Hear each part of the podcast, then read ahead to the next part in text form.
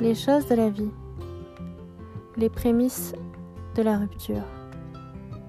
On peut souvent prévoir à l'avance qu'une relation va se.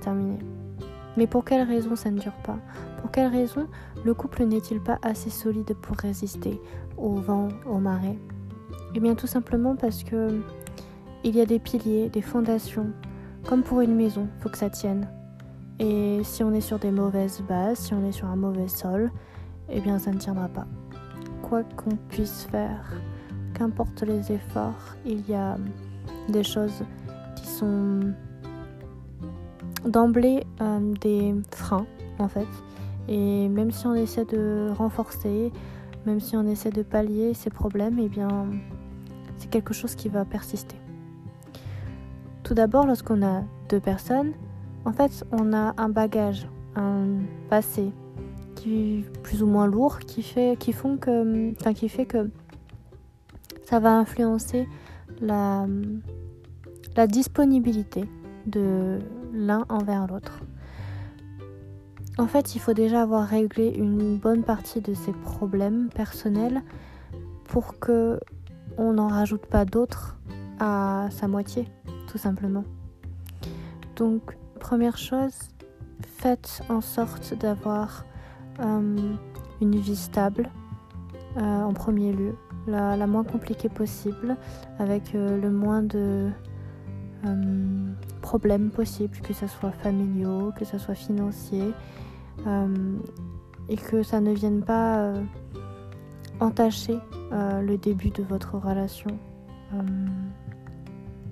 ensuite, un couple, ça repose sur la communication.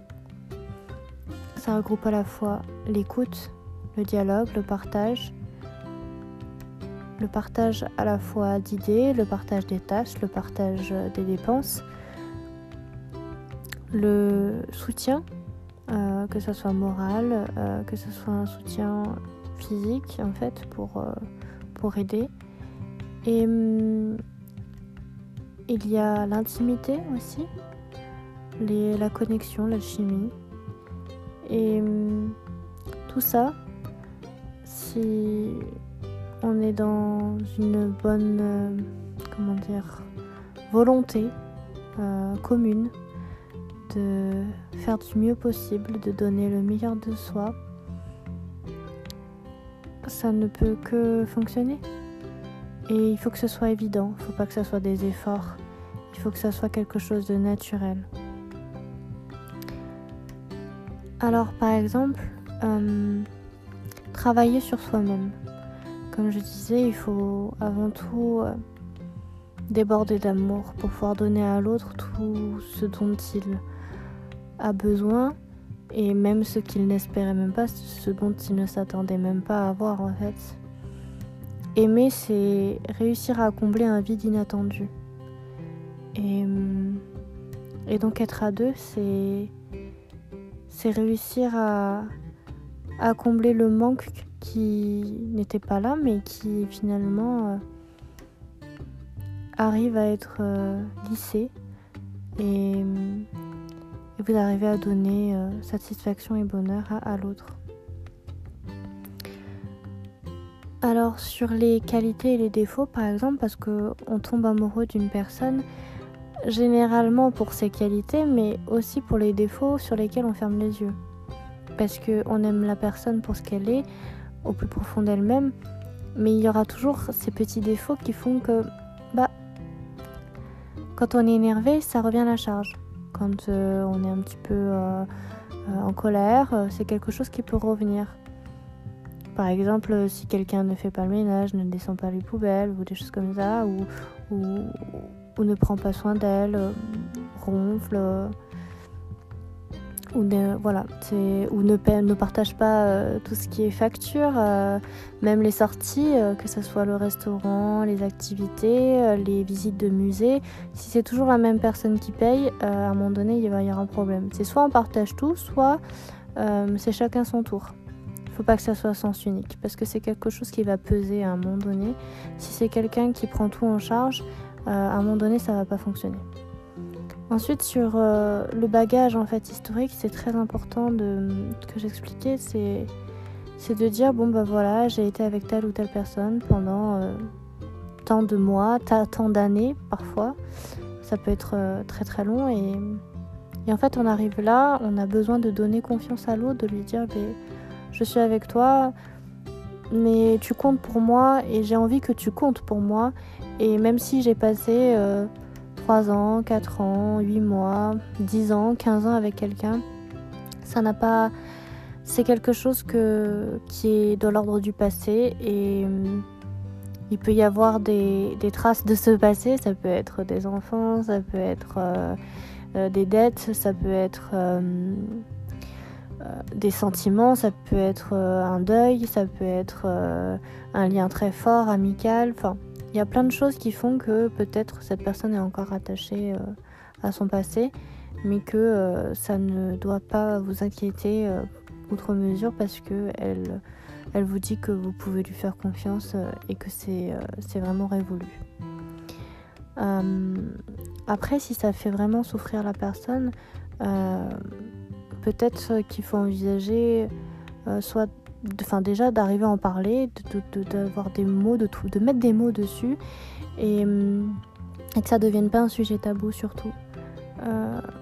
parce que ça peut vraiment être très douloureux.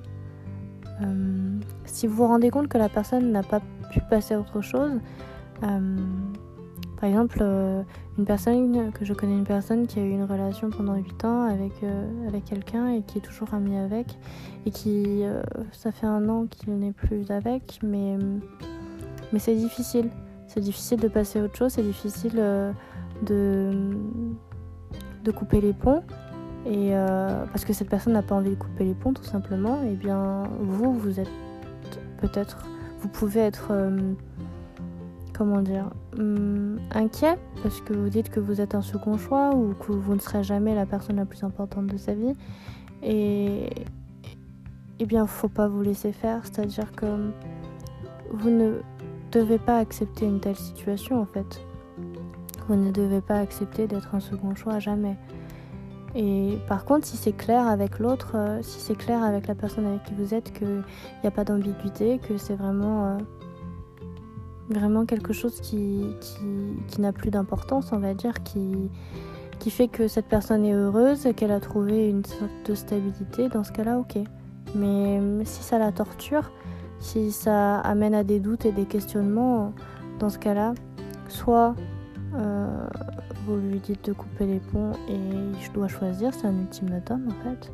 Soit c'est vous qui partez en fait. Vous pouvez pas rester et être l'ombre de quelqu'un, enfin être dans l'ombre de quelqu'un finalement. C'est pas possible. Vous pouvez pas accepter ça. Hum, ce qui est important, c'est d'accorder du temps à l'autre, des petites attentions. Chaque jour, c'est un devoir en fait. C'est vraiment euh, obligatoire. Vous devez absolument euh, faire un geste, euh, une action de bienveillance envers l'autre. que ce soit un compliment, que ce soit un service, que ce soit de belles... Voilà. Quelque chose qui, qui est positif et qui fera que vous montrez votre intérêt envers l'autre. Euh, vous devez utiliser aussi des mots euh, qui ne soient pas euh, blessants, qui ne soient pas violents, toujours des mots encourageants. Et parce que vous êtes une équipe, vous êtes soudés, vous êtes là l'un pour l'autre et pas l'un contre l'autre. Hum, c'est important aussi de, de, prendre des nouvelles, c'est-à-dire de s'intéresser à la journée, à la matinée, à la soirée que votre moitié a eue si,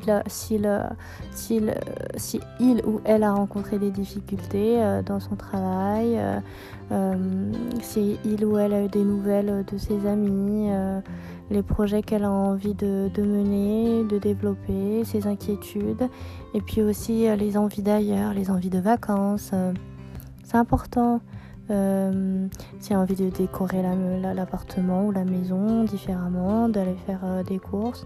Et puis aussi euh, d'arriver à, décharger cette personne de, diminuer la charge mentale, euh, par exemple euh, en anticipant, je sais pas, les, factures, les impôts, les, réparations à faire, les dépannages à faire, les courses à faire. Euh, si vous pouvez partager en fait ces tâches-là, il y en a un qui va aller chercher le pain, l'autre qui va aller acheter les fruits et légumes ou, le papier hygiénique, enfin, les choses qui ont l'air basiques, mais c'est important de, que ça soit pas toujours la même personne qui le fasse. Euh, c'est important aussi d'arriver à tout dire sans tabou, mais de pouvoir quand même garder un tout petit bout de jardin, un petit bout de jardin secret euh, où vous êtes peut-être vos, ça peut être vos doutes en fait que vous dites à certains de vos amis et ça peut être des, des soupapes, voilà, des, des moments où vous n'avez pas envie de, de parler forcément de, de, choses plus ou moins sérieuses. Euh, en fait, vous devez être capable de parler de tout, mais d'un autre côté, de ne pas parler de tout. Je ne sais pas si j'arrive euh, à vous expliquer clairement que, en fait, ce n'est pas une nécessité de parler euh, absolument de tout dans les moindres détails. Euh, l'autre n'a pas besoin de connaître euh, votre vie et toutes les bêtises que vous avez pu faire, toutes les personnes que vous avez pu rencontrer, parce que ça peut aussi amener à, se dire, bah, en fait, elle a eu, par exemple, il ou elle a eu tant de relations.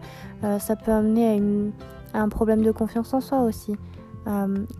tout n'est pas bon à dire, mais si la personne elle a vraiment besoin d'une réponse à une question, euh, là, par contre, vous pouvez donner, euh, vous pouvez donner quelques explications euh, sans rentrer forcément dans des détails très importants, mais, mais de, vous pouvez rester vague. Vous n'êtes pas obligé de rendre des comptes non plus, comme si vous étiez un interrogatoire de police.